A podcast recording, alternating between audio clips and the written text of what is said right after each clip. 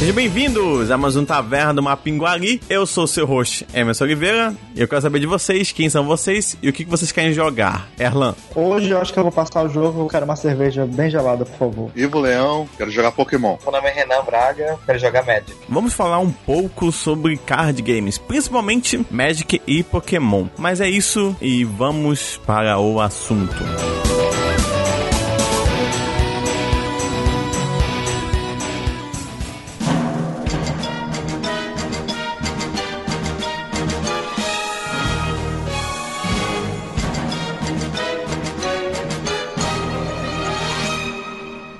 Na minha infância, e eu acho que de muitas outras pessoas, e algumas pessoas talvez nem na infância, chegaram a jogar jogos de cartas. Eu não estou focando em baralho, né? Não estou falando de jogos de baralho, pif-paf, truco, nada disso. Estou falando de jogos específicos que têm uma temática, né? Que tem uma maneira diferente de jogar. Que, Erlan, qual seria o nome disso? Que difícil, que, que responsabilidade.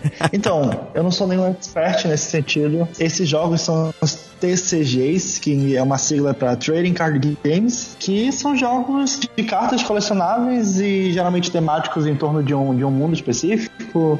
Existem, tipo, milhares, alguns famosos como Magic, Pokémon, Yu-Gi-Oh!, uhum. sei lá, Warcraft, Harry Potter, tem TCG de muita coisa, inclusive TCGs brasileiros. Tem o Battle Sims, que é da Marvel. Ah, Ele legal. foi feito pela Copag, que tem fábrica aqui, na, aqui em Manaus. Bacana. Ah, que legal. Fiquei interessado. Pelo menos a, a qualidade da, da carta da, das Copag é bom. E não, e não tá pagando a gente, tá? Eu tive um baralho e, e, é muito bom a qualidade, a carta deles. Abri aqui o, o Wikipedia. Ele falou que o primeiro, o primeiro TCG foi criado em 1904. Então não é uma coisa tão recente como eu imaginei que fosse. Caraca. Mas esses são esses jogos de cartas que a, gente, que a gente. que você viu pelo colégio, se você não joga, se seus amigos se encontram, sei lá, em lojas daqui de Manaus, em McDonald's e qualquer outro lugar que seja para jogar cartas, é esse que a gente tá falando. Nós temos aqui dois convidados, que é o Ivo e o Renan. Qual é o jogo preferido de vocês dois? Só pra gente ter uma noção pro resto da conversa. Pokémon. Pokémon. E Renan? Eu jogo Magic. Ok. Acho que, assim, vamos ser, acho que são os dois mais conhecidos, correto? Eles estão no tripé, né? O tripé é Magic, Pokémon e Yu-Gi-Oh! Uhum. Yu-Gi-Oh! até hoje, mesmo depois do. Passa desenho ainda, não sei se tem desenho ainda. tem, tem anime hoje. Seria a trindade, olha só. A trindade dos card games seria os três, né? sim, sim, acredito sim. Quero saber de vocês mais ou menos qual é que seria o atrativo. Por que, que vocês começaram a jogar esses jogos e o que, que vocês acham que difere de outros jogos de cartas? Bem, a questão do Pokémon, inicialmente a acessibilidade dele, comparado aos outros dois, ele é bem mais barato, né? Uhum. Procura esse lado mais. sempre é bem protecionista com essas coisas, né? Então ela procura, ao contrário dos dois, puxar um, algo mais jovem e ao mesmo tempo casual, mais família. Uhum. E esse é o Pokémon, né? ele, ele além ele não procura só coisas dentro de, o, de, um universo de possibilidades, né? A gente tem um anime, a jogo de cartas, a gente tem um jogo de TCG, tem o Pokémon GO que saiu ontem, né? Já tá dando Hum. problema aí, né? Sim. É um mundo de coisas em volta de um jogo de cartas. Uhum. Correto. E tu acha que, tipo, é, isso só faz alimentar melhor, né? O jogo de cartas em si. Exato, porque assim, ele começou originalmente com, com o, o, uma propaganda do jogo de Game Boy, né? Com um produto, só um produto a mais, como eram as pelúcias, como eram os brinquedos. Só que ele foi ganhando força, né? Na época, inclusive, ele era feito pela Wizards of the Coast, que é a mesma que faz o, o Magic, uhum. né? Só que ele foi ganhando força, foi ganhando força, e hoje, digamos que é quase de igual para igual. Então, um meio que puxa o outro. É mais ou menos que nem o anime. O anime ele começou com uma propaganda e hoje ele é praticamente um, uma marca, né? Exato. Então o Pokémon ele tem vários itens fortes que um vai puxando o outro e você acaba, se você gosta de um, você acaba gostando do outro. Você acaba, por mais que realmente todo mundo olhe pro Ash já esteja de saco cheio do Ash, a maioria gosta do anime. Uhum. Adorou, o pessoal adorou Origins. O, você tem o jogo 3S, quando o jogo lança o jogo 3S, até alguns jogadores que não têm o 3S, eles acompanham lançamento, até para ver o que, que vai ter no, no jogo que possa trazer pro TCG. Uhum. E vice-versa, eu já vi gente que joga o, o 3DS e tem curiosidade de, de ver as cartas, ou simplesmente coleciona as cartas. Então acaba sendo uma coisa que puxa a outra, é um mundo de infinidade de coisas que onde você olha tem Uhum. alguma coisa nova. É a ideia da, da transmídia, né? Exatamente. Cada mídia meio que uma puxa a outra, influencia na outra, mais ou menos dessa forma. Tu gosta de Pokémon nas outras mídias? Assim, eu comecei inicialmente, a primeira vez que eu joguei foi o Pokémon Red, foi do emulador. Através dele, eu acabei conhecendo o Pokémon Trade Card Game de Game Boy também. Só que na época eu era jogador de Magic. Na época o Pokémon era mais caro que Magic. Então eu fiquei com Magic. Só que com o passar dos anos, inverteu a, a situação. Aí, digamos, eu vi a chance, né? Eu que já tinha jogado as primeiras gerações, vi a chance de ir para um TCG mais barato e com uma temática que eu gostava, né? Que puxava bastante da minha infância. Mandei ver. Por causa do TCG, acabei comprando as novas gerações. Fui atrás de um DS Lite, Uhum. fui atrás de um 3DS. Tanto que eu tenho todos os jogos e tenho. E tenho inclusive os jogos de GBA aqui. Com caixa com tudo. Caramba. Eu tenho cartas de Pokémon e tem um, tinha um deck antigo, cheguei até a mostrar pra, pra Joyce, pra Joyce, que é mulher, namorada, não sei, do Irmo. E só que já eram cartas virtualizadas, um monte de coisa. Mas eu acho muito legal o Pokémon. Eu gosto, apesar de ser aquele jogador que, por exemplo, compra o jogo, derrota a gente dos quatro e depois não toca mais no Pokémon. Não consigo ser aquele que forma um time, treina veios, caramba. Eu sou, eu sou aquele que tem preguiça de fazer tudo isso. Você joga um Pokémon? Eu jogo. É, no- eu jogo. Eu, mais ou menos no, no teu estilo. E você puxou, uma coisa realmente que eu lembrei agora. Minhas primeiras cartas de Pokémon foram de um- uma das, primeiras edições. Eu não jogava naquela época, não tinha dinheiro para comprar deck. Comprei um boost. Eu guardei as cartas até hoje. Não sei se vocês lembram, mas quando chegou o filme do Pokémon do Mewtwo, o cinema dava um. Tu comprava o ingresso e ganhava uma carta. Ah, rapaz, eu, essas- tinha do Electrabuzz. Eu tenho Eu ainda. tenho essas cartas ainda. Uhum. Isso aí eu acho que foi uma das primeiras vezes assim que eu vi um cara de gente chegar e ter contato, porque olhou aqui e falou, que isso, né? Pra quê? Pra que jogo é esse e tal? Foi no primeiro e no segundo. É, eu cheguei. É, ah, Foi sim, é, o filme da Lugia também, né? Vinha com carta também. Exato. Eu cheguei a comprar dois decks, e aí um deck era de fogo e o outro de água, se eu não me engano. Sei que é um deck assim pra tu aprender a jogar mesmo, assim, não vinha muita carta, não vinha muito Pokémon, só Pokémons básicos e tal. Mas eu adorava o cheiro. O cheiro da carta? Quando você abre um boost, um boost, pra quem não sabe, é tipo, é tipo um, um, um plásticozinho que vem umas quantidades X de cartas e custa um preço bem pequeno, assim. E ne- nesse boost nunca, não vem, não vem terreno, não vem, no Pokémon seria o quê? Energia? Energia. Energia, né? Energia. Vem carta mesmo, carta com habilidades e tudo mais. E aí, esse boost, cara, quando você compra, que eu acho que todo mundo que joga mais ou menos assim, nada que se for amador, não compra só deck, compra também boost, porque sempre vem uma rara, correto? E vem um mais meio incomum, né? Incomum que se chama? Isso é, eu tô, tô falando, eu tô baseado em Magic, eu não sei se Pokémon é no mesmo nome também. E aí vem A outras cartas. realidade é igual. É, e aí vem outras cartas comuns, né? E, mas, cara, o cheiro de abrir um boost é que nem, sabe, gen- gente que chega na, em, em livraria e abre o livro e dá aquela.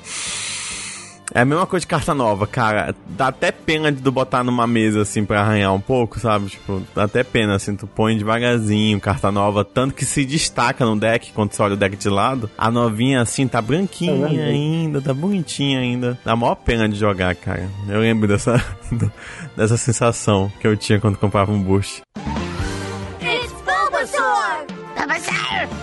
Renan, por que que você decidiu jogar Magic? Muito tempo atrás eu comecei a jogar Pokémon também, quando eu e meus amigos a gente era criança. Mas você fizer um caminho primeira- oposto, que legal. A primeira. Acho que todo mundo que é criança tem contato com Pokémon primeiro, até por causa do desenho, do, do anime, do- dos jogos. Uhum. Fui jogando, a gente jogou até um certo ponto e depois eu comecei a me interessar mais por Magic pela questão estratégica, realmente. Porque é um jogo mais complexo, no caso, temática diferente também. Com o passar do tempo eu fui preferindo mais jogar Magic, realmente. Até porque eu não acompanhei as cartas de Pokémon. As minhas cartas que eu tinha, eu tenho ainda, é, eu parei de comprar quando eu tinha, não sei, 14 anos, alguma coisa assim. Eu tenho bastante ainda. Uhum. Só que aconteceu uma coisa meio inversa de Magic pra Pokémon, que o Magic, com o passar do tempo, nível de poder das cartas, assim, ele vai meio que diminuindo pra ser balanceado. E Pokémon aumentou muito. Uhum. Então, minhas cartas, assim, até comparando a hoje, são bem fracas, assim, questão estratégica com Entendo. o que tem hoje. E também tem a questão que, se não me engano, em campeonato, eles começam a desconsiderar também algumas. Algum, algum É, tipo, sessões, né? Tipo temporadas de cartas, né? Tipo temporada tal. eu, não, eu não sei como é a divisão do Pokémon atualmente. Eu acredito que tenha também. Mas, é, mas até Magic tem essa divisão também, no caso. E são pelo menos três principais, assim, modalidades de cartas, que são a, Le- a Legacy, a Modern e a Standard. Uhum. É, tem outras subdivisões também, mas acho que essas são as principais. A Standard só são de dois blocos pra cá, então ela rotaciona a cada ano, mais ou menos. E a Modern são desde a edição 8 pra cá, eu acho. Oitava Oitava, cá. oitava. Isso. E a Legacy são basicamente todos lançados assim, até hoje. Só dando um foco, assim, mais ou menos, como é que funciona esses dois jogos. Eu acho que o do Yu-Gi-Oh! também é do mesmo... Eu não sei se o Yu-Gi-Oh! é da mesma forma, mas assim, no Pokémon e no Magic, você tem um, um tipo deck de tal coisa. Como assim? Tipo, você não simplesmente pega qualquer terrenozinho, energia, qualquer coisa, qualquer cor, você põe, pega pokémons aleatórios e cartas aleatórias e põe no bolo, né? Você tem que formar uma estratégia baseada no que você quer jogar. Por exemplo, no Magic, você tem cinco tipos de, de, de terreno, né? E existem cartas que só funcionam e só podem ser baixa, abaixadas se você tiver aquele tipo de terreno em jogo. Correto? Se eu falo uma besteira, você me, você me chama atenção, tá? Porque eu tô baseado no, no que eu jogava quando eu era mais jovem. Até agora tudo certo, né? Assim. Então você tem desse tipo. Então, por exemplo, eu não posso montar um deck todo vermelho se. Tô falando vermelho pra ser genérico pros dois, né? Hum, exato. Se eu tiver só criaturas é, azuis. Eles precisam combinar nesse ponto. Não apenas isso, mas tem que ter uma sinergia, né? Isso. Do que você tá colocando no deck, não é você escolhe a cor, o tipo, mas tem que ter uma sinergia do que, que você vai trabalhar. Uhum. Tanto no Magic quanto no Pokémon, né? No caso do Pokémon, alguns Pokémons eles têm sinergia só, não só no, de dar bônus para outros tipos, mas às vezes o custo do ataque deles não exige um, um tipo de energia específica. Aí às vezes ele se encaixa num outro deck só por causa disso. O exemplo era o Mewtwo X. Mewtwo X, quando ele lançou em Próximos Destinos, era um Coringa. Eram duas energias de qualquer cor para bater. Ele entrou em todo o deck, literalmente Uhum. né? Justamente por causa dessa sinergia dele. Ah, ele é psico, mas eu. Você tinha deck de fogo, ele entrava, grama, ele entrava, lutador, ele entrava, onde você quisesse, ele entrava. Uhum. No Magic tem ajuda mais nas multicolores, né? Digamos, o Pokémon não tem tanto isso, mas no, no Magic a gente tem as multicolores, né? Que são cartas que funcionam com mais de um tipo de cor. Uhum. Então você encaixa nesses decks justamente para você fazer essa- essas misturas. Pra quem não entende muito, pode achar também que não existe um nível de estratégia nesses jogos, né? Que é só tipo, ah, a carta que veio, deu sorte, é isso aí. E não, né? Você precisa construir um deck tentando calcular essa sorte, correto? É, tem muita, Probabilidade. É, exatamente. Porque às vezes não é nem só de cor, é realmente, menos Magic é muito questão de estratégia e sinergia que seu deck tem. Uhum. E também é questão muito de probabilidade que você vai pegar uma carta ou não. Nesses jogos você só pode ter quatro cartas repetidas de cada uma, a não ser que sejam terrenos ou manas, ou energias, desculpa. Uhum. E então, assim, se você tem quatro cartas, é, você tem essa probabilidade seria de 4 em 60 cartas você tirar, você tirar essa carta de lá. Aí, aí você tem cartas que auxiliam você a achar essas cartas-chave cartas -chave que você procura. Ou que funcionam de maneira sinérgicas, então você traça a estratégia a partir do tipo de carta que você quer jogar, no caso. It's Metapod! Metapod, Metapod. Início de, né, de, de começar a jogar, eu, putz, tinha umas cartas com valor altíssimo, né? Tipo, oito, tinha que baixar oito, terre oito terrenos. E é, acho que tanto no Pokémon quanto no Magic só pode baixar um tipo de terreno de energia por vez, por turno, né? Sim, sim. Salvo quando tem algo que diga o contrário. Exatamente. Querendo ou não, você só vai conseguir baixar uma carta com um custo muito alto lá pro oitavo, oitavo turno, isso se não for mais longo, né? Enquanto esses turnos vão passando, o outro jogador ele tem outras cartas que vão lhe causando dano. Correto. E aí então você tem que ter um trabalho de tempo versus estratégia e versus um pouquinho de sorte. Eu, eu queria tirar só um pouco da sorte da ideia, porque a sorte já tá muito baseada na probabilidade de como você montou seu deck. Se você montou um deck extremamente caro, ele só vai conseguir funcionar depois de um certo é, quantidade de turnos, né? E essa quantidade já pode ter acabado há muito tempo. E é da mesma forma também, se montar um tech muito baratinho, no qual todos os bichos são muito baratos, só que acabam sendo fracos por conta disso, você tem um deck cheio de bicho extremamente fraco. No, então você tem que ter essa administração de quantidade de terreno energia que eu vou botar no meu deck, para nunca, pra, sei lá, sempre ter um, pelo menos um na mão para poder descer. Ter algumas cartas custo muito alto, mas que não vão numa quantidade que não vai atrapalhar, para que eu sempre tenha um, no turno poder descer uma carta, né? Tem esse nível de estratégia, assim, bem interessante. Uma coisa principal no Magic, como ele disse, como o Renan disse da questão da estratégia, é que o Magic ele tem muita administração de recurso. É basicamente o que você falou, você planejar o, o que você vai utilizar no início, meio e fim, né? Porque você vai estar tá lá puxando de uma carta e uma carta, descendo de um terreno e um terreno, mas você tem que o tempo todo estar presente nos, no, no, nos três tempos do jogo. O Pokémon, ele, ele é um pouco diferente. O, o Yu-Gi-Oh! é parecido, é mais ou menos também o, um time parecido, realmente de administração de recursos. O Pokémon é o único que foge, mas por um simples motivo. O Pokémon ele é muito à base de procura em deck e draw. Você puxa muita carta e você procura muito deck. Enquanto o Magic busca muito cálculo de probabilidade e você tem reação às ações do, do oponente, o Pokémon é tudo no teu turno, só que em compensação você, você tem quase o deck inteiro ao teu, ao teu dispor 50% do tempo. Você dá muita puxada de carta, você procura muito no deck. Então, digamos, a, a, puxada, a puxada dos dois é diferentes, né? Uhum. O Magic é mais estratégico no sentido de administração de recursos e o Pokémon é mais você é, é, é, a montagem do que você vai ter a seu dispor ali. É uma administração de recursos um pouquinho diferente. Uhum. O que, que, é mais desafiador nisso? No Magic é a ação e reação, porque o Magic ele tem muita coisa que você pode fazer no turno do oponente. Então tudo que você vai fazer, inclusive é como ele falou, você vai demorar oito turnos para jogar aquela carta. Quando você vai jogar aquela carta, o cara vai lá e vira três três manas, anula a mágica alvo. acabou tua jogada. Magic, é, o Magic tem muito isso, de reação no, no teu turno. Ah, ou você ataca com uma criatura, pô, você vai ganhar o jogo, o cara vira uma, uma mana verde fog, anula todo o dano do, daquela rodada. Okay, turno. Uhum. Magic tem muita coisa disso.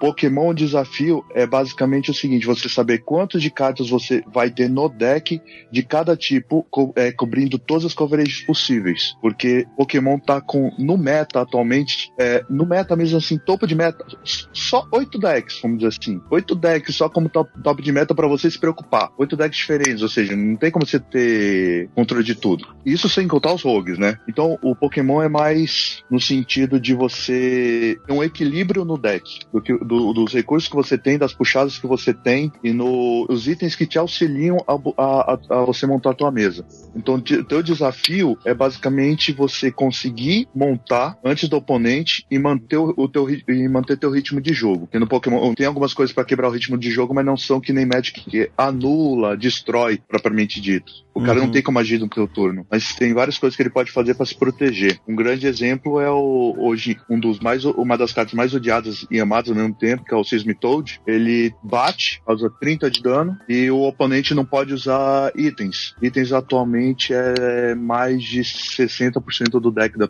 das pessoas. Entendi. O objetivo do, dele é só um, não deixar você montar. Então ele usa o tempo de uma forma reversa. Ele vai te matando é, é, com a Muscoband, 50 de dano. Ele vai te batendo batendo aos poucos, mas não te deixando montar. O Pokémon são quantos pontos? No caso, você tem que derrotar seis Pokémons. Ah, são seis X Pokémons. X conta como dois. Exato, X conta como dois. Ou o oponente dá decaute. Ou o oponente ficar sem Pokémon na mesa. Entendo. Mas aí, mas a, a quantidade de vida de Pokémon varia de cada um? Varia de cada um. Digamos, um Pokémon besteirinha, ralé, tem, acho que o menor tem 30 de vida. Normalmente seria um Pokémon que evoluiria, né? Uhum. Por isso que ele tem pouca vida. Os Megas são os que têm a maior vida normalmente, que é o, por exemplo, o Groudon que tem 240. No Pokémon se acabou o deck, o What Happened, o que acontece? Acabou o deck, no próximo turno, quando ele tiver que puxar uma carta, ele perde. Hum. Por, por deck out. Ok. São... Igual, no, igual no Magic. É, igual no Magic. Igual no Magic. É, falando sobre decks e tudo mais, vocês não acham chato, assim, tipo, existem tantas cartas no, no, nesses jogos, Magic Magic, Pokémon, Yu-Gi-Oh! Mas sempre um, uma quantidade restri tão restrita de cartas de deck que são realmente viáveis competitivamente, assim. Eu particularmente acho um saco isso. Eu acho que é a questão do metagame, né? Porque o jogo é baseado em estratégias e a estratégia, é, com o lançamento de novas cartas, alguma coisa, tem algumas estratégias que elas imperam sobre as outras. Uhum. Eu acho que isso é normal em qualquer questão de, de jogo, assim, que para uma estratégia. Uhum. Então você tem que dependendo do, do meta que você está jogando, algumas estratégias imperam sobre as outras. É porque se cada carta que eles forem lançar, eles pensarem qual é a influência daquela carta em todas as outras, né? Sim, exatamente. Tipo, putz, não lança essa porque essa como a que foi lançada na edição 7. Por isso que em torneios normalmente eles falam, ah, tal carta ou tal edição, eles dão uma nerfada, né? Ou eles meio que, não, tal edição não pode e tal, né? Pois tem mais controle, não deixar o cara com dois joguetes acabar com todo mundo, né? Porque, e também assim, é, pelo menos o Magic, os torneios oficiais, eles são bem divulgados, assim, os Pro que acontecem no, pelo mundo todo, no caso, eles mostram jogadores profissionais é, jogando com certas estratégias. Uhum. O cara é profissional, então, assim, teoricamente ele sabe o que ele tá fazendo. É, ele sabe uma estratégia boa que é jogável com as cartas disponíveis para aquele formato que ele tá jogando. Uhum. Há um tempo atrás, teve um Pro Tour, por exemplo, que da, de Modern, que todo mundo, que a Wizard lançou algumas cartas e todo mundo jogou com essas cartas e basicamente todo o campeonato estava com essas cartas aí, porque era a estratégia dominante da época. Uhum. Aí o que, que ela faz? É, ela lança uma. É, atualiza, atualiza a lista de cartas banidas que ela tem, ou restritas. Então, tipo, o poder desse deck já enfraquece. E é, é, é tipo, uma questão de metagame. Assim, acho que basicamente até jogos online, jogos de outros tipos, todos eles possuem essa estratégia. Assim. Entendo. Isso acontece muito, realmente, no Modern, porque tem edições aí desde o Arco da Velha, né? Oitava edição, Uhum. eu, era, eu mesmo era novinho ainda quando lançou. Agora, no Standard, como a rotação é anual, e eu, eu e querendo ou não, a Wizards tem um conhecimento muito grande, um controle muito grande sobre o jogo dela, você já não vê essa, esses banimentos, né? Uhum. O Yu-Gi-Oh!, aproveitando e puxando, ele já vive de sair dos banimentos, porque ele não tem rotação. Então, a cada, sei lá, a cada seis meses ou até um período menor, eles banem algumas cartas justamente para manter o jogo equilibrado.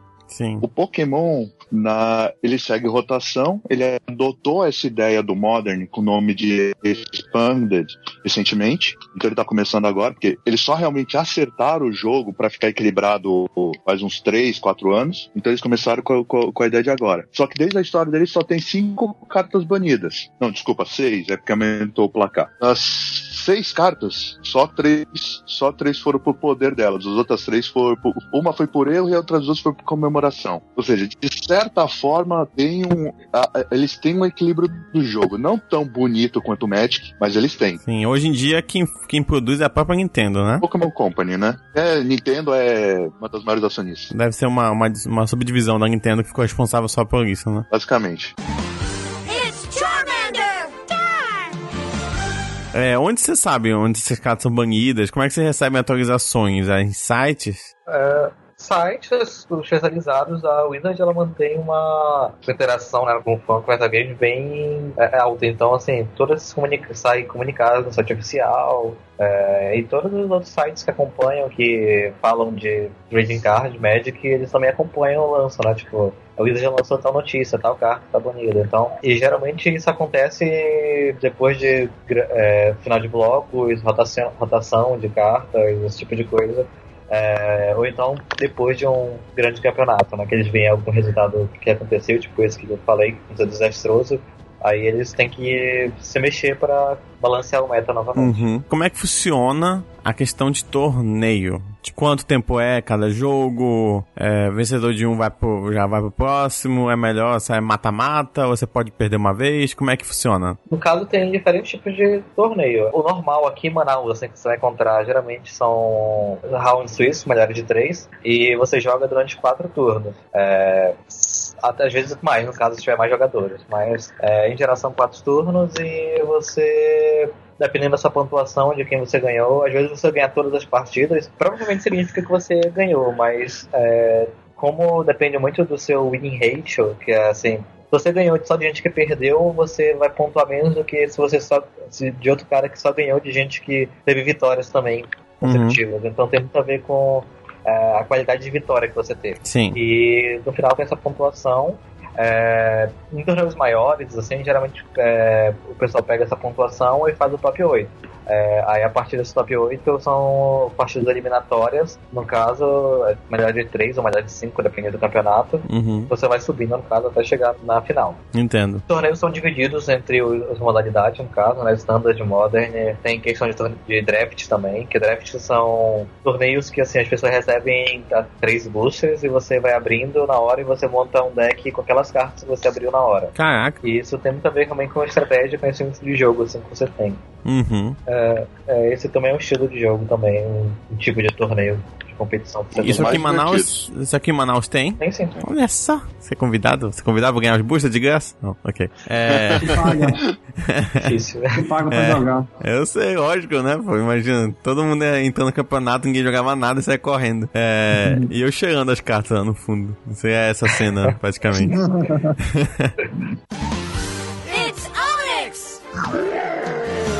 lá no colégio, meio que uma turma começou a jogar. E isso lá no SIEC, nossa, no início dos anos 2000. Uma turma começou a jogar, assim, tomada, sei lá, quinta série, sexta. E aí começou a vir uma turma de ensino médio jogar também. Começou a jogar, tipo, todo mundo, assim. E as mesas que eram pro lanche, a gente expulsou todo mundo que lanchava e começou a virar as mesas do, no Magic, sacou? Eu, eu posso te interromper um minuto? Pode. Era meu grupo. Olha só.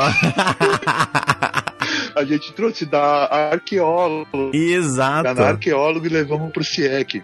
Eu, era um dos, eu fui um dos pioneiros lá. Ah, então beleza. Então. E era gente realmente do ensino médio. Quem me ensinou foi realmente um, um garoto que estava no terceiro ano, uhum. Leonardo Barbosa. Aí a gente começou a jogar lá no CIEC, realmente. Eu não sabia do tamanho do estrago. sei que a gente começou, a gente começou essa besteira lá. Mas virou no nível, porque você, não sei se vocês se lembram, mas na revista Dragão, no final dela, vinham os preços de cada carta. Sim. Cara, começou um comércio. Essa é uma coisa bizarra, assim. De neguinho comprava boost tirava, pegava as cartas, já via o preço delas e chegava vendendo no outro dia. E as pessoas pagavam, cara. Já cheguei a, a, a gastar, sei lá, 25 reais numa carta, que era muito boa. E aí eu vendia as outras que eu tinha e tudo nesse comércio maluco. E sério, começou até roubo, assim, de roubar a bolsa do moleque quando ia pro, pro, pro intervalo, assim. Cara, sério, virou um. Tava virando um cartel ali de, de Magic, cara. Tava tá muito sinistro já. It's coughing! Coughing! Cartas de Magic, é, eu acho de Pokémon bonitas também, mas a de Magic eu acho muito bonitas as artes, né? Que de, de cada cartinha, assim, eu acho bem interessante. Assim, é um, eu não sei se tem uma lore por trás e tal, mas eu acho o mundo bem bem louco, né? Porque é fantasia com uma tocada de maquinário, assim, sabe? Tipo, uma coisa meio. Tipo, um, um quase mais naves espaciais, é feito com mais. Tudo com magia, assim, é, tipo, muito louco, assim, o mundo Magic. No caso do Magic, ele tem livro. Na verdade, desde que eu jogava, há muito tempo, eu sabia que ele tinha, ele tinha livros contando essas histórias. Uhum. Por isso que, inclusive, algumas cartas, se você lembrar, ele tem um trecho embaixo. Sim. Algum texto ou alguma fala. Era tirado do livro. Olha, caraca, acabou de explodir minha cabeça. É sério, cara, que bacana, que bacana. Mas assim, quem veio primeiro? Veio, veio o médico ou veio o Aí eu já não sei quem veio primeiro. Eu não sei quem veio primeiro. Assim, é, eu acredito que é uma coisa planejada. Até, até hoje eles lançam a questão do lore de Magic, no caso. Uhum. E eles acompanham, é, assim, porque o universo de Magic, você tem que entender que são, é um universo, e nesse universo existem vários planos, e que são, sei lá, dimensões, a gente pode falar assim. Uhum. E, e, em cada dimensão existe mundos diferentes com criaturas diferentes ou iguais e só que eles têm um, acontecem histórias totalmente diferentes em cada plano. É, é por isso que tem, tem edições que chamam assim, sei lá, Odisseia. E aí você tem todas as Exato. cartas daquele Exatamente. negócio, né? Essas coisas assim. Exatamente. Bem, bem interessante. É como se fosse assim, o capítulo é, exato. da história. É, como se fosse o capítulo. E de um tempo pra, pra cá, bastante tempo já, é, surgiram os é, Planeswalkers, que é, acho que como é a tradução que eles falam, é, os é, Planinautas. Planinautas, isso. E, assim, são personagens é, que eles passam de um plano para o outro. E nisso, por isso que tem várias versões deles até hoje, assim. É, tem, tem vários planinautas, na verdade, Só que tem quatro que são os principais, que são reprintados continuamente, que é o Jace, a Liliana, a Nissa e a Chandra. Hum. E o Gideon, sim. O Gideon, né? São cinco. Isso. é. Isso. Nossa. Eu comecei a acompanhar o Lore realmente ano passado, quando a gente voltou a jogar. É, eu, Erlan, nossos amigos, a gente resolveu voltar a jogar Magic e eu comecei a é, comprar, co- é, acompanhar realmente no site, no site da Wizard, que ela lança o, o Lore oficial. E geralmente esse Lore é lançado antes da. Ele é, termina de ser lançado antes do lançamento do, da edição nova. Uhum. É, eles lançam esse lore por capítulos, cada semana ele vai lançando um capítulo e quando você geralmente você é, vai ter o pré-release, o release desse novo bloco, dessa nova expansão, eles já terminam assim, quase no final de semana, que é o release, alguma coisa assim, com o último capítulo, que é o que acontece. É, nesse, assim, desde que eu comecei a acompanhar, por exemplo, ele conta bastante a história desses é, planinautas, é, desses quatro que eles resolvem problemas de vários planos, assim. É, atualmente no bloco que a gente está, eles está, estão num plano chamado Zendikar, e nesse plano de Zendikar existem umas criaturas que não são daqueles planos, chamados Drazes, e estão destruindo tudo lá, e eles estão se reunindo lá, os planinautas, para basicamente combater esses Eldrazi. Aí eles conseguiram combater os Eldrazi, só que um deles fugiu. Interessante. Então as cartas vão acompanhando essa temática, que é do Titã, por exemplo, que é uma, agora que é uma, é uma carta que tipo, é quando eles destroem um dos Eldrazi. Toda, geralmente as cartas todas acompanham a história. É, e as cartas acompanham também o flavor text, que é justamente essa, esse texto que vem embaixo da, da carta, que ele conta um pouco da história, assim, e essa- isso tem, tipo, tem um grande apelo com os jogadores, porque muita gente acompanha esse lore, e assim, tem cartas que nem são tão boas, mas assim, só pelo flavor text ela tem uma procura maior já, que as pessoas realmente gostam de colecionar, gostam, até porque esses personagens, os planinautas, têm cada uma personalidade bem distinta uma da outra. Então, tem essa pegada de, de humor no diálogo entre eles, é, às vezes até uma carta que realmente é um flavor text tipo, foda, assim, que Uhum. que é alguma sentença que está acontecendo na hora, é, um um ultimato deles, mas é, é, sempre acompanham isso, no caso, e é bem legal, assim, você, pelo menos eu lendo e acompanhando, acompanhando e jogando, vendo as cartas que estão lançando, é, é uma coisa bem legal de você acompanhar. Bacana, bacana. Quando eu, eu comecei a acompanhar também um pouco a história, não, não acompanho mais porque eles, meus amigos voltaram a jogar, mas eu parei recentemente. Mas é, eu acho que a Wizards faz um trabalho muito legal nesse sentido de coesão do mundo e das cartas. Uhum. Eu lembro que nesse, nessa, nesse, nessa coleção tem uma planinauta que era a minha favorita, ela morre. Ela, ela morre devido à história, eu nem lembro mais. É, um deus achou que ela, que, ele, tinha- que ela tinha traído ele e ela- ele mata ela. E aí tem várias cartas referentes a isso, sabe? Tem a carta que se chama Matando Planinautas, uma coisa nesse sentido. Que é, e aí tem essa cena da morte dela, tem uma carta que é conta uma parte que ela destrói uma hidra na aventura dela. Então, essa carta faz com que ela destrua criaturas gigantes, coisa nesse sentido, sabe? Uhum. Acho que acho que é muito bem fechado e eu gosto muito, admiro muito isso na Wizards, assim, nesse, nesse trabalho que eles fizeram. É interessante também falar assim, cada bloco geralmente ele traz uma mecânica nova de umas da carta. Geralmente essa mecânica tem a ver com o lore que está acontecendo. É, atualmente é, voltou com uma mecânica chamada Delirium, que se você tiver carta no cemitério, tiver alguma habilidade extra. E assim, no lore, eles falam que as pessoas estão começando a enlouquecer realmente. Agora foi revelado que a causa era seu Drazo, que estava lá escondido.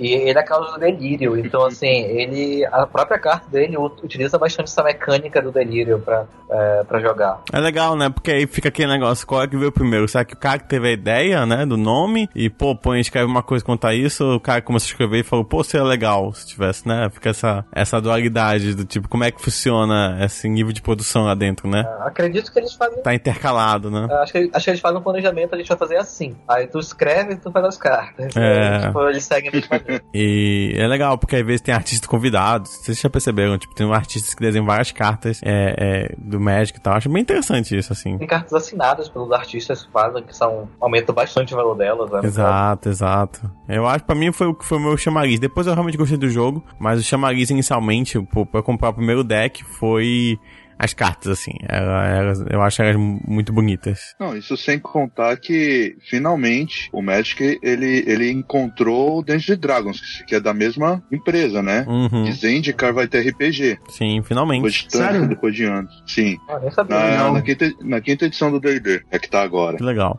E em Pokémon tem, tem uma lore também nesse sentido? No caso, a lore, ele segue normalmente a lore mesmo dos jogos, né? A grande diferença é o seguinte, nas edições, quando elas são lançadas, elas lançam com uma temática. Aí, normalmente, eles trabalham dentro da temática.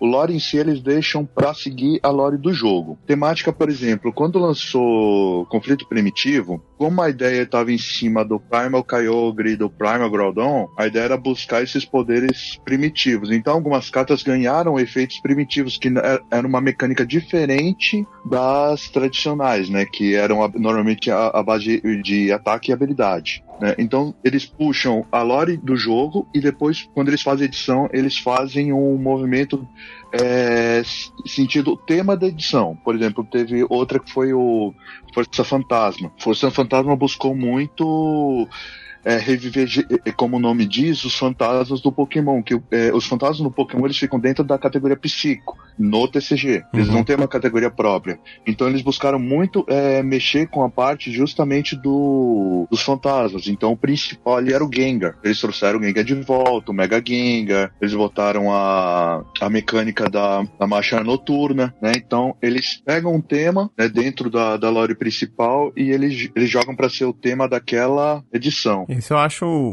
bem legal na, na diferenciação desses card games, que eu acho que é por isso que eles são, são jogados tão bem até hoje, de em comparação a card games baseados em filmes ou trilogias, por exemplo, o card game dos Seus Anéis. Pô, legal, bacana. Mas aí você não consegue criar muita coisa porque você tá baseando toda uma história fechada, né? Você tá baseando num conteúdo que é limitado. Sim. Enquanto você, em, com- em comparação ao Pokémon, que você sempre pode ficar criando mais Pokémon, e você tem um desenho e tudo mais, e a Magic também, como a gente viu aí, que pode ter uma lore absurda e pra outros planos. Então, tipo, é um conteúdo tão ilimitado que, sei lá, só, só é limitado pela nossa imaginação e pode ir por muito mais longe do que baseado em um seriado que vai acabar, ou um filme, né? Um, um filmes assim e tal, que eu já vi por aí. Então, é, acho que é por isso que eles se destacam tanto também, né? É, e também, assim, é, a- a- porque assim, a coisa mais importante de um jogo, qualquer ele que seja, para ele sobreviver é a comunidade Uhum. dele. E exatamente. assim, é o que você tem que enxergar. É, esse modelo de negócio ele é seguido por assim, várias empresas que hoje em dia é, vivem de jogos. É, não só no trading card, por exemplo, a Riot, é, que tem a, o League of Legends, ele baseia assim no mesmo sistema que é o quê? Eles meio que eles dividem em alguns setores. O principal, que seria o, o pro- a- de profissional, jogadores profissionais disso, que eles Uhum. estimulam campeonatos, eles fazem isso, ele dá visibilidade ao público e eles têm a questão a, questão mais local, mas assim, para o país, por exemplo, ele cria esse metagame no país, cria esse tipo de competição, mas eles também não deixam de atender o público local da sua cidade. Eles têm esse, esse incentivo na comunidade local, eles dão brindes, eles fazem alguma coisa que você se sente atendido a isso, você se sente perto do campeonato, tem você sabe, você consegue ver a esca- a escadazinha que eu consigo chegar lá algum dia seguindo tal caminho. Uhum. Isso acontece, por exemplo, na Wizard, eles funcionam com um sistema de Local Game Store, que eles chamam. Em várias cidades você tem a Local Game Store e a partir deles que eles vão lançar é, todo, por exemplo, o pré-release, ele é pré-release de uma expansão, ele é, ele acontece, em teoria ele tem que acontecer mundialmente no mesmo dia. Então, no mesmo dia, todo mundo vai receber aquelas cartas novas que ninguém. E, assim, as lojas são proibidas de comercializar essas cartas antes. Uhum. Eles sofrem multa, eles sofrem sanções se eles fizerem isso. É, então, é, há, claro, há também algumas adversidades. de- Por exemplo, no Brasil, o último não teve porque teve problema com os Correios, a alfândega, e, tipo, barrou essas cartas, atrasou no Brasil inteiro. Putz. Mas, mas assim, é, em teoria, é para todo mundo ter nesse mesmo tempo. Uhum. E assim, esse incentivo que a empresa dá a, a você, você se sente assim, atendido a isso. Você não sabe, você sabe que, tipo, tá funcionando aquilo perto de você. E eu sei que, por exemplo, eu tô jogando aqui, é, esse meta, eu vou eu consigo pontuar nesse campeonato. Se a pontuação, por exemplo, eu posso ir para um torneio maior em São Paulo. É, agora, esse último da semana, a Wizard organizou o, o Grand Prix lá em São Paulo. E assim, é um evento da Wizard e que você pode ir, ele não é, ele tem um custo mais barato e você tem tipo, acesso a jogar com gente de todo mundo. E esse, esse campeonato ele pontua para campeonatos ainda maiores, profissionais. Então, assim, vem, vem gente da China, vem gente dos Estados Unidos, é, vem gente de todos os lugares jogarem. Assim, o pessoal aqui de Manaus, muita gente foi para lá e fez ótimos resultados. Então, isso prova que, assim, você tem acesso a você chegar a tal nível. A mesma coisa acontece... É uma coisa muito palpável, né? Uma coisa perto, né? Você não sente que você tá excluído daquela, daquele grupo, né? É, e esse, assim, esse é modelo seguido por vários jogos que faziam a comunidade. Uhum. É por isso que um jogo multiplayer, é, seja de, de qual plataforma passou, ele tem uma vida bem mais longa do que um, um jogo single player, por mais bom que ele seja, é, você não consegue, você não ouve falar muito dele depois de um mês, um mês e meio, uhum. e vai sumindo até que ninguém mais fala dele, porque um dia vão lançar o 2, o 3, o 4, uhum. mas assim, até esse lançamento ninguém vai falar dele. É, é, Agora é... um jogo multiplayer. Aham. Uhum. E você falou uma coisa certa, que é a questão da comunidade, né? A gente pega aí, por exemplo, vários jogos tentando. Eu vou sair um pouco de card games, mas essa questão de comunidade. É, a gente viu vários jogos tentando é, ter esse negócio de multiplayer competitivo, que nem League of Legends, tentar pegar essa, essa galera de, de Dota e tudo mais e não deram certo. E aí a Blizzard lança o Overwatch, por exemplo, e, e, e dá certo porque já existe uma comunidade querendo aquilo, né? A Blizzard tem uma comunidade muito dela, né? Então meio que, que meio que dá, deu força para isso, né? E mas pode falar, desculpa. Não, é que a Blizzard ela tem um excelente, assim, é, essa questão de planejamento deles, eu acho que eu não consigo nem mensurar se é uma empresa que ela tem mais experiência nisso uhum. e assim, o know-how realmente dessa questão de lançamento. É, o Overwatch, agora quando ele lançou, ele bateu todas as metas que eles podiam colocar lá, assim, desde é, o número de pessoas que estavam streamando esse jogo, até o número de vendas, número de pré-venda, é, número de, de, jogadores simultâneos, ele, ele realmente. E foi isso graças a realmente ao estímulo da comunidade. É só. Se a gente falou um pouco de Blizzard, de jogos também, vocês chegaram a tocar no Hearthstone, que é o jogo de cartas Sim. da Blizzard? Sim. Eu jogo Hearthstone. Ah, você ainda joga? Então, você acha que existe, existiu uma tipo de influência deles é, mesmo sem jogo eletrônico e tudo mais, né? Mas existia um tipo de influência deles nos jogos de, de card game, porque ele é um, um, jogo de card game, né? Só que é, é online, né? É eletrônico. Mas existiu um tipo de influência, você acha que as pessoas se interessaram por outros jogos de card games e tal, ele ficou muito focado ali no mundinho dele e acabou não interferindo nos outros jogos, na opinião de vocês? Eu acho que sim, até porque Hearthstone hoje é um jogo. Eu não sei a posição que ele tá, mas é um dos jogos mais jogados do mundo, assim. Uhum. Ele sofreu influência com certeza, assim, porque Magic tá sendo jogado há 20 anos. Pokémon tá também há um tempão, de, eu não sei quantos tempos tá, tá, mas assim, então logicamente ele foi se adaptando para isso e quando você faz, ah, creio eu, assim, quando você faz um jogo no nível da Blizzard, você pega, tenta pegar as melhores características e piores de cada jogo para tentar mudar no seu, né? É. E ele trouxe, ele trouxe bastante mecânicas que você tem uma semelhança até com os outros jogos uhum. do dia, mas eles conseguiram adaptar um estilo bem legal de partidas mais rápidas. É, e simples, é... né? Eu acho que eles focavam muito na simplicidade, assim, falando uma coisa. Tipo, você tem estratégia, mas é simples de se aprender, né? Você joga rapidinho e você já, putz, já saquei já como é que funciona isso aqui. Sim, sim, o nível de complexidade dele é, ele é menor, por exemplo, que Magic. Com certeza. Magic é um jogo, Magic é um jogo que quanto mais você joga, você não vai ter dúvidas.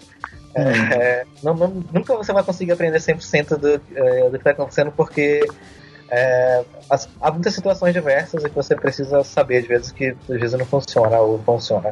Exato. A Hearthstone é, é legal porque, assim, você não sabe se funciona ou não porque você joga pelo computador. Então, você não consegue fazer porque não funciona. não, não, existe esse nível de trapaço. Uhum. Nem dúvida, esse tipo de coisa. E, e, também tem a questão que você pode jogar em qualquer lugar, né?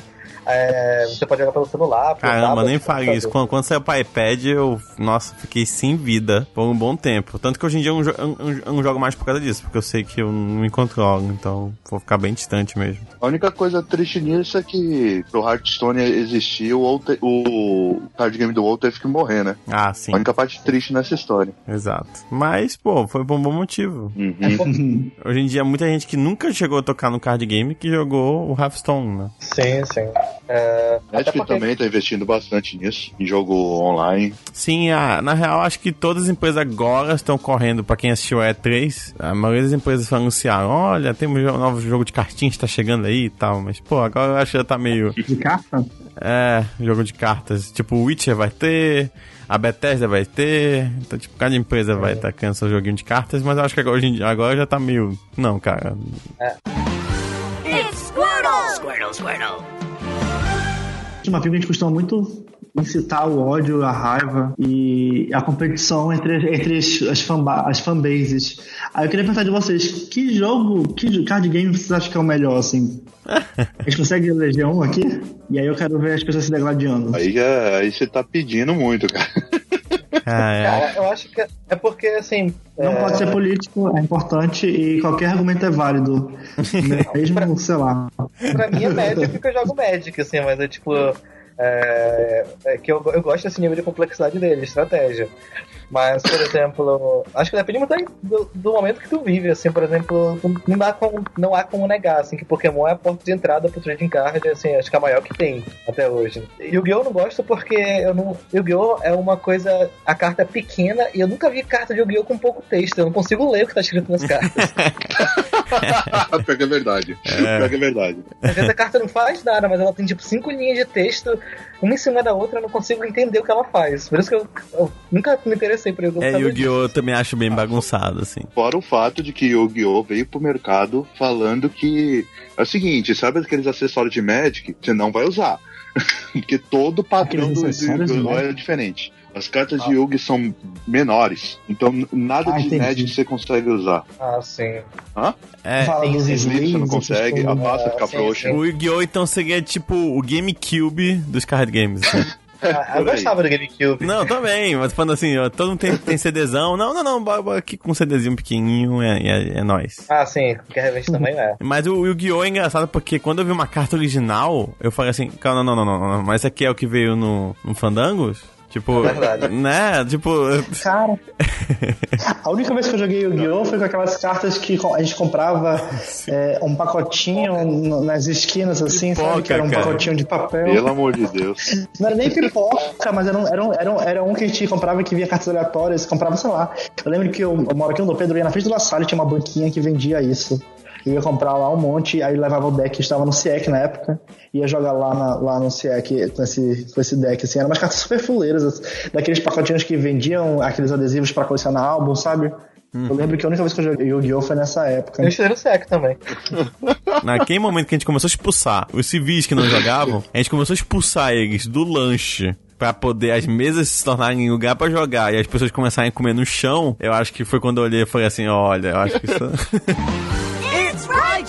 It's Raichu! O, Yugi, eu vou ser bem sério, o Yugi ele é, ele é, é ganhou no Guinness como o TCG mais vendido do mundo. Ponto. Não Tenho que discutir. Mas o motivo é bem simples, o marketing dele. Até hoje, Pokémon não acordou que ele precisa fazer um anime voltado pro TCG do jeito que a gente vê o, o Yugi. hum, sim. É o foco do desenho, né? Exato. O, pô, os meninos olham pro desenho, pô, eu quero ser o Kaiba, eu quero ser o Yugi. Uhum. Eu quero fazer essa jogada, né? Então. Exato. Tá que no, no, no, no anime as cartas são maior que a, que a mão do cara, né? Mas e o cara tem aquele, aquele negócio no braço também que põe a carta e a carta nasce. Putz, eu. eu Caraca, teve uma época no, no PS3 que teve um jogo, acho que é Eye of Judgment, que era de cartas, e aí você usava a câmera do PS3, e você botava um tapete, é mega, mega caro o jogo, não vale a pena. E aí você botava cartinha, só que na câmera a captava, era tipo uma coisa meio é, é, realidade virtual, sabe? Aparecia um bicho, só que nu no, na tela que você tava jogando, entendeu? E não é bacana a ideia. Era, era, não, a ideia é muito bacana. Só que, tipo, eu acho que o sonho de todo mundo era que, tipo, tivesse algum tipo de jogo, e isso pode ser qualquer um, cara. Pokémon, Yu-Gi-Oh! que tu botasse numa mesa e o jogo reproduzia. Eu lembro que Pokémon teve uma época que ele lançou umas cartas que eles liam com um leitor pro Game Boy, eu acredito. Sim, é a Pokémon Card Game Sim, Game Boy, o jogo. É, QR Reader, se não me engano. É, eu tenho algumas cartas dessas ainda, só que eu nunca vi o leitor propriamente disso. Eu tinha o Game Boy, tinha as cartas,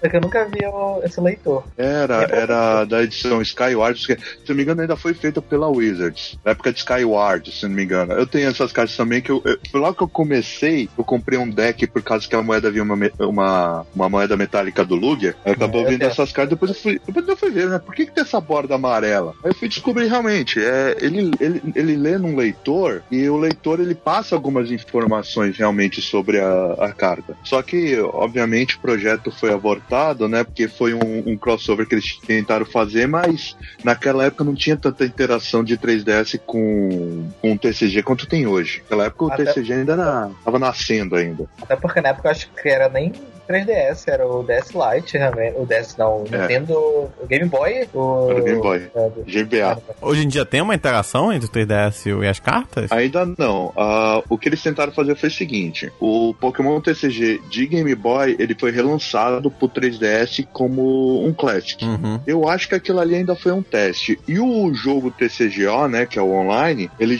ele foi pra tablet agora. Ou seja, a Nintendo tá enxergando agora e dá pra fazer algo virtual com isso. Hum. Todo booster que você compra e deck de Pokémon, ele vem com um código. Uhum. Um, acho que é a R que chamam, né? Sim. O- e um, um key. Você pode usar um, um ou outro. Se você usar, você ganha um booster ou aquele deck online. Olha só que legal. Então você compra já o deck físico e já compra um online. Já tem, o- já tem aplicativo pra iPad agora? Tipo, se eu quiser baixar aqui o pra Pokémon? Tem. Oh, meu Tem. Deus. Pera, Pokémon não, Trade Card Game. não vou, não vou dormir hoje à noite. E é o mesmo do, e é o mesmo do computador. Ah, tem gente que já hackeou isso pra celular, cara. Caraca. It's Raticate! Eradicate! E que história você tem pra contar? Eu acho que eu, eu vou começar com um vídeo muito conhecido que tem na internet do moleque abrindo um booster de Pokémon e ele encontra um Blastoise. Eu já vi situações dessas ao vivo, tá? Caraca, bicho. Pô, qual é o outro Pokémon que você viu ao vivo que teve essa reação? Cara, eu já vi um menino tirar um Rayquaza. É, foi um Mega Rayquaza, ele se jogou no chão, cara. E teve, não, tem, tem, tem um que alguém tira uma carta rara e rasga sem querer a carta no meio, não é? Não. Eu não lembro, eu lembro, de- eu lembro vagamente de algo assim. Agora que você falou, eu lembro, mas ao mesmo tempo eu não lembro. É. Abrindo algum booster sem querer rasga a carta no meio. eu acho que era um Charizard, eu não sei. Caraca. Cara, tem um. É, tem uns vídeos Magic que é eles abrindo boosters e tem uma brincadeira lá que é tipo, brincadeira assim de gente que realmente está disposta a correr esse risco, mas assim que você abre e vai rasgando a, a- você rasga uma carta do booster aleatoriamente. Meu Deus. E isso, há uma edição atrás existiam as cartas é, que já estavam Expedition. Que vinha, além dessa carta rara, podia vir uma Expedition dessa no booster. E uma Expedition dessa, acho que é mais barata, assim, custa uns 200 200 reais, assim. E tem um vídeo do cara abrindo, rasgando uma dessas sem ver. Ai. Caramba. Não, agora que você falou, Ah. tem uma, tem uma interessante também de, de Magic. Esse aí eu lembro que eu assisti, eu, eu fui um dos sortudos que assistiu, acho que foi o quê? Dois dias depois que ele, que ele bot- botou no ar. Era desse pessoal é, de opening, né? Fazendo, é, a- a- ele, ele pegou um dos, um dos primeiros decks das primeiras edições de, de Magic. Tava com luva cirúrgica e tal, play Magic, pra não engordurar as cartas, e, ab- e abriu o deck, vinha 60 cartas aleatórias. A última carta era Black Lotus, a carta mais cara de Magic. Ou seja, em pleno 2015 ainda existia uma Black Lotus dentro de um deck selado. Eu não sei, eu não sei se, foi, se foi essa história. Eu vi uma que era tipo. O cara, ele, ele vendia Magic na, na banquinha dele, nos Estados Unidos, assim, cidade pequena. E ele teve uma hora que ele, tipo, cancelou, assim, tipo, quem quer mais vender, porque meio que ninguém comprava, até Arel. E ele deixou, assim, lá. E aí, um dia ele foi meio que vender a banca e começou a, a colocar nas caixas todas as revistas ainda, que não tinha vendido, até Arel, né, fechando a banca. E aí ele encontrou um último booster que tinha caído pra trás, assim, de uma das. Das, das coisas, né? Tipo, das, das estantes e tal. Tinha caído pra trás e ficou lá o boosterzinho. E daí, ele, se não me engano, foi mais ou menos assim também. Ele abriu e tinha essa Black Lotus aí, que é a mais, uma das mais caras, né? A mais cara, sei lá. Que é mais ou menos assim também. é. É, custa uma Black Lotus hoje? Acho que é mais de 200 mil dólares. é, ia falar isso, é 200 mil dólares, assim, por aí. Cara, é, de- mas depende muito da condição da carta. É, Uhum. Essas cartas, assim, a, a última impressão delas, não sei quantos anos faz, fazem que foram impressas, entende? Então, é, você, é muito difícil encontrar uma totalmente conservada. Aí, dependendo do, do nível de conservação dela, ela cai bastante o valor dela, assim. Pois é, mas, pô, ne- nesse caso o cara achou o booster fechadinho e abriu. Ah, sim, sim. Tem um vídeo de um, de um cara que tá abrindo boosters que são da. Eu não sei qual é a edição que ele tem. Ele tá abrindo realmente, ele abre com aquele estilete de precisão, é, tudinho pra tirar. E assim, em um booster que ele abre no vídeo, ele acha duas cartas, assim, equivale. muito dinheiro, assim, em um booster só. É, basica- basicamente, tipo, ele tava rico com um booster. Cara, isso é muito. E, e o mais bizarro é que, tipo, não é só o valor, tipo, ah, essa, essa carta custa lá quanto. Não, é que tem gente que compra. Tipo, Assim, a pessoa realmente chega lá. Quanto é que custa? 200 mil dólares? Toma aí, 200 mil dólares na sua mãozinha me dá essa carta. Se você for na Amazon, os leilões dessas cartas estão rolando e tem gente dando um lance lá direto. Lembrando algo realmente interessante é o seguinte: eu não, o Magic eu acho que não sofre disso, mas Pokémon sofre. Menino que compra booster pra depois brincar de bafo com as cartas, né? Caraca. Ah, sim. Nossa. Eu já vi, eu já vi dos brinca ou 200 dos velha, pô? Eu já vi Ah, cartas sim. de 100 reais depois, depois de uma dessas. meu primo fazia isso também, assim. Eu via uma porrada de cartas assim na mão dele, tipo, no bolso, assim, pra brincar de, de bafo, ou tanto tipo de super trunfo que eles brincam. Então, aí vai um passando ganhando a carta do outro. Aí eu lembro das minhas cartas todas no envelopinho aqui no, no, no quarto do guardar. Aí dá uma pena. Dá uma pena. A gente olha as cartas antigas, tipo assim, tem umas cartas muito boas, né? E elas são todas acabadas, né? Muito triste ver que eu não tinha esse cuidado quando era criança ou quando era. Pois é. Mas, pra montar um deck competitivo, quanto é que se gasta em Magic, em Pokémon, assim, um deck legal? Cara, assim, depende do formato que você vai jogar. É... Magic é um hobby bem caro, assim, pela verdade. Acho, acho que é por isso até que você vê a faixa etária que joga é uma pessoa mais velha, geralmente. Uhum. É, por- até porque, assim, quando eu era adolescente, mais novo, eu morria de vontade de jogar, mas eu não tinha dinheiro pra comprar. Hoje eu não tenho ainda, mas a gente consegue se virar ainda pra ir montando aos poucos. Tá quanto um booster agora? Agora tá 17. Por exemplo, eu não compro booster porque eu desisti disso. Porque eu já comprei, tipo, muito booster e eu nunca consigo tirar nada. E eu prefiro comprar direto a carta, que eu- pra mim é um investimento mais certo. Mas não é Cara. tipo, mas não é tipo certeza que vem uma rara? Bem, mas assim, são lançadas, sei lá, 60 cartas raras por bloco. E delas, o uso competitivo são 5, 10, entende? Então tem grande chance de você tirar uma carta rara que não presta. Ah, sim. É que não vou poder usar em campeonato. Exato. É, assim, atualmente no Standard, é, no formato que, é, que tem a rotação, você gasta uma média de 800 a mil reais pra montar um deck. Oh, oh, oh, oh. Calma aí, pô. Não tô falando pra eu comprar um PS4. Mas assim, você vai gastar isso pra montar um deck, assim, aí um que o pessoal fala, competitivo realmente. E você não precisa montar ele totalmente. Você vai montando aos poucos ou alguma coisa assim. Um deck modern, que ele não rotaciona, no caso, ele possui cartas mais caras, então, tipo, porque, até porque ele não cai assim de um ano para outro. Você pode jogar, se, se o deck não for banido, alguma coisa dele, que é só se ele estiver muito desbalanceado, você joga com o seu deck modern durante, sei lá, pra vida toda. Até acho que eles decidirem que o modern vai ser mudado pra alguma coisa. Uhum. E assim, o deck modern é, é, depende muito do valor do deck, mas assim, tem deck que chega uns absurdos, assim, de 6 mil reais, uma coisa assim. Caraca. Mas isso é tipo assim, é, o que você diz é tipo comprar um deck básico só pra ganhar os terrenozinhos e tal. E ficar comprando Não, não, booster, ou já ir direto em quem tá vendendo as cartas certas e. e- comprando as cartas certas. O booster básico custa. O deck básico de iniciante custa acho que 50 reais, uma coisa assim, 40 reais. Uhum. Mas, mas geralmente ele não. É pra surpreender jogar, realmente. É, aí um deck Legacy, que é um, um cartas muito antigas, tipo essa da Black Lotus aí, aí varia muito o, o deck que você vai. Tanto que o Legacy ele é pouco jogado porque ele é muito caro, assim.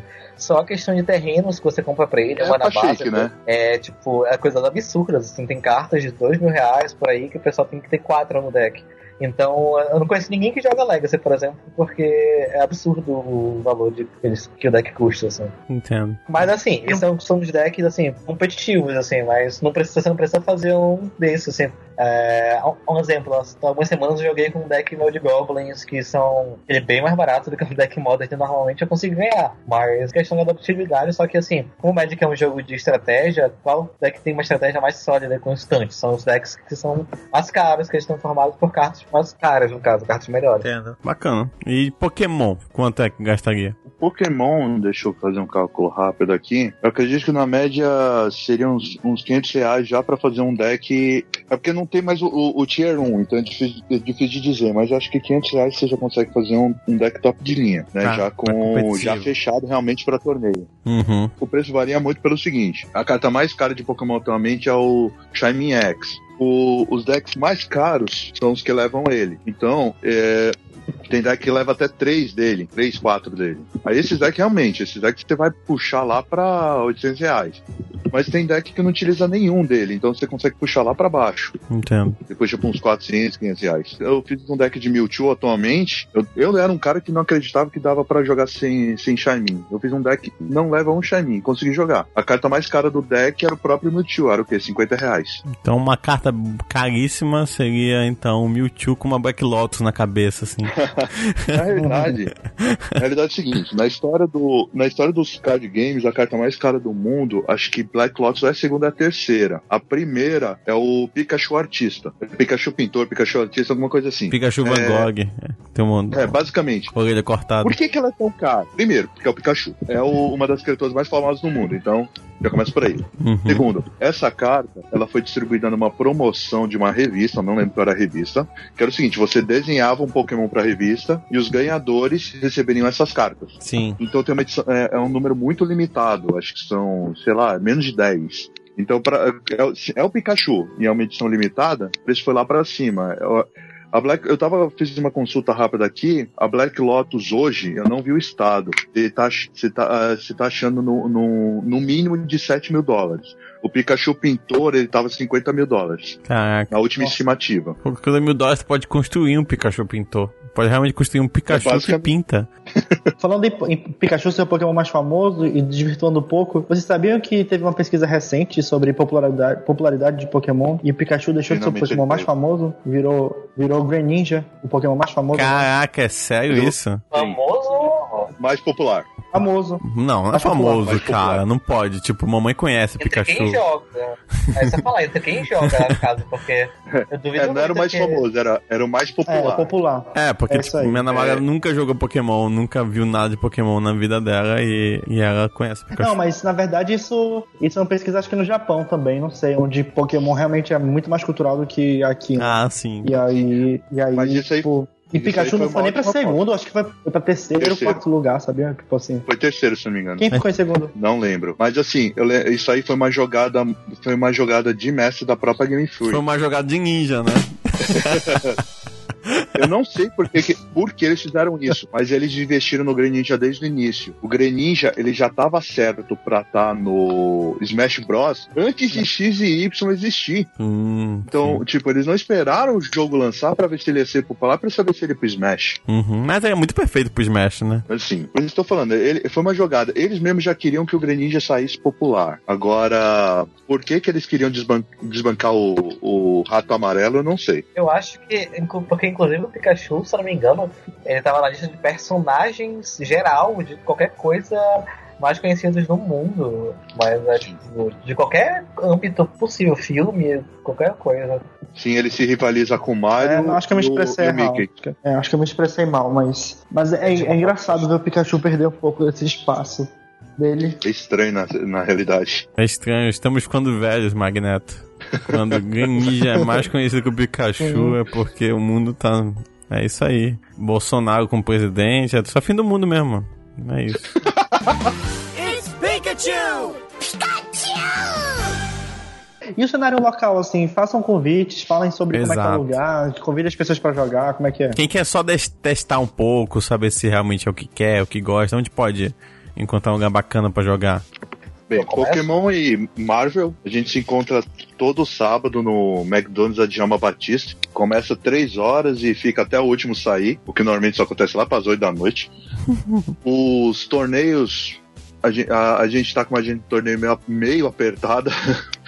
Então, praticamente quase todo final de semana tem. Oficina a gente tem direto, ou seja, chegou lá, a gente tem um, pelo menos umas quatro pessoas ali disponíveis para ensinar. Um deck lá na hora de graça. Isso aonde? McDonald's a Djalma Batista. Ok, mas assim, é, é, é, eles deixam de boa ou vocês entram lá e o pessoal já fica olhando meio estranho? Logo que eu comecei lá no McDonald's, eu conversei com os gerentes. Recentemente conversei novamente com eles. Uhum. Então, digamos, estamos de boa lá, até porque a gente não, não atrapalha o movimento deles. A gente está tá levando um movimento a mais para eles, né? Sim, vocês comem lá também, né? É, como todo mundo lá, uma hora tem que comer. Uhum. Assim, uma coisa que a gente realmente não pede é não leve nada de fora, né? Até porque é antiético. Sim, ótimo. Por mais que não consuma lá. Uhum. Mas, eh, sendo bem sincero, se não consome, alguém, aca alguém acaba juntando cotinha pra comprar batata. Sim, sim, ótimo. então, já vai triste porque tuas casas vão ficar engorduradas de batata. é, você joga no segundo andar? No segundo andar. Ok. Que lá, digamos, lá é mais isolado e mais amplo, né? Uhum. Sim, sim, sim. Olha que legal, eu já comi água mais vezes nunca vi vocês. Tudo bem. Pode chegar lá, conversar, vocês são mega receptivos. Com certeza. Na realidade, o foco nosso, né, a gente, nós nomeamos nossa liga é, Battle Frontier. Né, pra quem assistiu o anime, a, a Fronteira de Batalha. Uhum. Pra quem jogou o jogo na quarta geração, Battle Frontier do mesmo jeito.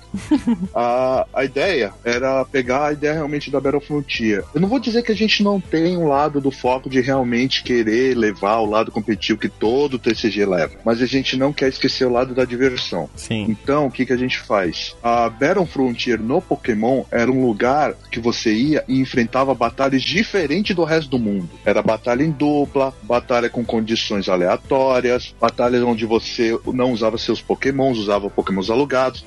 Então te forçava às vezes a sair do mesmice para jogar uma coisa diferente. Uhum, da zona de conforto. Exato. Então a gente faz isso de vez em quando. Legal. A gente busca então muita diversão. A gente não quer só o, o jogo do meta, do meta, do meta, do meta, porque senão uma hora cansa, às vezes a comunidade fica até um pouco hostil, que eu já vi acontecer com, com outros TCGs. Uhum. Então uma coisa que eu aprendi na época do arqueólogo com o Luiz, né, que era o dono do arqueólogo, né, é, é que você tem que gostar do, do, do, do, do que você tá fazendo, né, gostar do jogo, e você tem que se divertir divertir com aquilo, não basta você competir. Então eu tento levar isso pro pessoal lá, e a maioria, pelo menos, mesmo os mais competitivos, eles participam às vezes da, das coisas diferentes. Eles participam de às vezes tentar ajudar alguém mais novo, porque eles querem realmente essa, essa troca de, de, de cultura, essa, essa, essa diversão, né? Uhum. Eles não jogam só pelo jogo. Então, essa parte da receptividade que você falou é o que a gente mais busca lá realmente. Bacana, bem bacana. Então, é, McDonald's ali, sábado de 3 horas até mais 8, estão por lá. Exatamente. Pra, pra Pokémon e pra jogar Marvel, né? Tu falou? É, Marvel. Marvel ainda tá bem engatinhando, né? Ele, bem engatinhando. É, é, porque assim, às vezes ele dá uma evoluída, depois desce um pouco, mas, depois evolui mas, de mas novo. mais também porque é o mais novinho, né? Desses dos do dois, né? Tem pouco tempo, Sim, Marvel. Marvel. Marvel Battle Cinza ele tem três anos. Pois é. E ele é nacional, né? E é a Copag que faz, ou seja, a Copag não, tem, não tinha muito know-how, né? Ela tá aprendendo na porrada. Uhum. Então, digamos, é algo que realmente está crescendo, a gente tem o apoio da Copag nisso, mas eu, eu vou ser bem sério, eu acho que enquanto a gente não tiver loja física, que é algo que a gente ainda procura, né? Uhum. Eu acho que é algo assim que vai ainda vai ser difícil de firmar. E Magic, oh, Renan? Qual um, um, lugar que pode ir para conhecer e campeonatos? Como é que é? A Magic, a Local Game Histórica de Manaus é aquela bolsa. Ela fica lá no centro, na Ferreira Pena. Eles têm uma agenda. Eu não sei de qual agenda, falar a verdade. Se você entrar no fanpage deles, tem a, o calendário pré-definido de Geralmente tem de é, terça-feira dia de moderno, quarta acho que é Commander, quinta é o Standard, é, sexta-feira é a Friday Night Magic, que é um evento que acontece todas as local game store e varia geralmente varia um pouco o tema, o que é o formato. É, sábado geralmente tem um torneio diferente, algum tipo especial, alguma coisa assim. Uhum. E não funciona domingo no caso. É, eu jogo quinta-feira, no caso, no Standard, às vezes eu jogo um pouquinho de Modern, não sei, depende do, da Mas, semana. do mas dia, pra pessoa como que eu tô. conhecer e querer se interessar, e tudo mais, qual é o melhor lugar e o melhor dia pra ir, então? A, a sexta-feira é, o pessoal tá fazendo a Friday Night Magic, que é mais voltado para o público mais iniciante. Mas assim, durante o sábado, por mais que o pessoal esteja competindo, tem um monte de gente que de bobeira lá, entende? Então dá pra. O pessoal foi lá perguntar, eles conseguem te informar quanto a isso. Tem um grupo também no Facebook, o Magic Manaus. Ele tem, tipo, bastante gente e assim. É, de vez em quando pinta iniciante lá, perguntando essas coisas, e a galera explica os passos, né? O que, que fazer, Ah, com- é, qual, qual o dia melhor pra ir, esse tipo Uhum. de coisa, que a pessoa pode conseguir informação. O pessoal é simpático, então. Isso, Hum, Bacana, então. Beleza. E pra quem gosta de jogar Yu-Gi-Oh! Eu, não- eu não jogo, na verdade, nem nós jogamos, mas eu acho que deve ser um lugar legal pra isso, que tem uma loja chamada Loja Daisuke. Daisuke, eu acho que é isso o nome, aqui em Manaus. Daisuke. Daisuke. Daisuke. Daisuke. É isso aí. Eles ficam ali no Dourado e eles parecem ser bem focados em Yu-Gi-Oh! Talvez seja uma oportunidade pra quem quiser é, ir visitar o espaço, entender o, o lugar, conhecer a comunidade e tal. Deve ser uma oportunidade legal pra galera. É isso, pessoal. E até a próxima semana. Olá, e se você gostou do episódio, não esqueça de comentar lá no post. Sempre é bom ver o comentário de vocês. E também mandar seu e-mail para o taverna.mapinguanerd.com.br. Se você achou que já fez muito, ou se não fez nada disso, pelo menos curta nosso podcast ali lá no iTunes. E é isso. Vocês não sabem, mas isso ajuda demais a gente. É isso, um abraço e beijinhos. Cara, eu acho que não teve uma pessoa no mundo que não imitou o Pikachu uma vez assim, na vida. Pior que é verdade. É, assim, não- Eu acho que também não teve ninguém que assistiu Poké- Pokémon 2000, sei lá, não. É o Pokémon lá do Mewtwo, esqueci o nome. Pokémon filme, sei lá. E não deu uma choradinha quando Não. o Pi- o Pikachu... O Ash virou pedra? É, eu acho a pedra. E tipo, ninguém liga pro Ash, né? Tipo, whatever o Ash, mas o Pikachu ficou triste, todo mundo dá uma choradinha, assim. E a única explicação de ele não ter envelhecido até hoje é ele ter virado pedra naquela hora. Olha verdade. só! Caraca, efeito colateral, né? Só pode. É verdade, cara. Caramba, a mãe do Ash vai morrer, tô preocupado Ei, já. e falando, e falando nisso, eu descobri um dia desses que Greninja e o Ash, tipo, existe agora no Pokémon uma parada de fusão, eu acho, e o Greninja vira. O espírito do Ash entra no Greninja e coisas assim no anime. Eu achei super É estranho. mais ou menos isso. Meu É Deus. assim, pelo que eu entendi, pelo que eu entendi é o seguinte, é, uma, é um, um novo tipo de, de evolução que envolve a sincronia do treinador com Pokémon, alguma coisa assim. Tanto que o, você olha pro Greninja, ele tem traços do Ash nele. É estranho. Eita. Muito É estranho. muito, muito estranho, muito estranho. Tá estranho mesmo, tá vendo? Meio Shaman King a parada.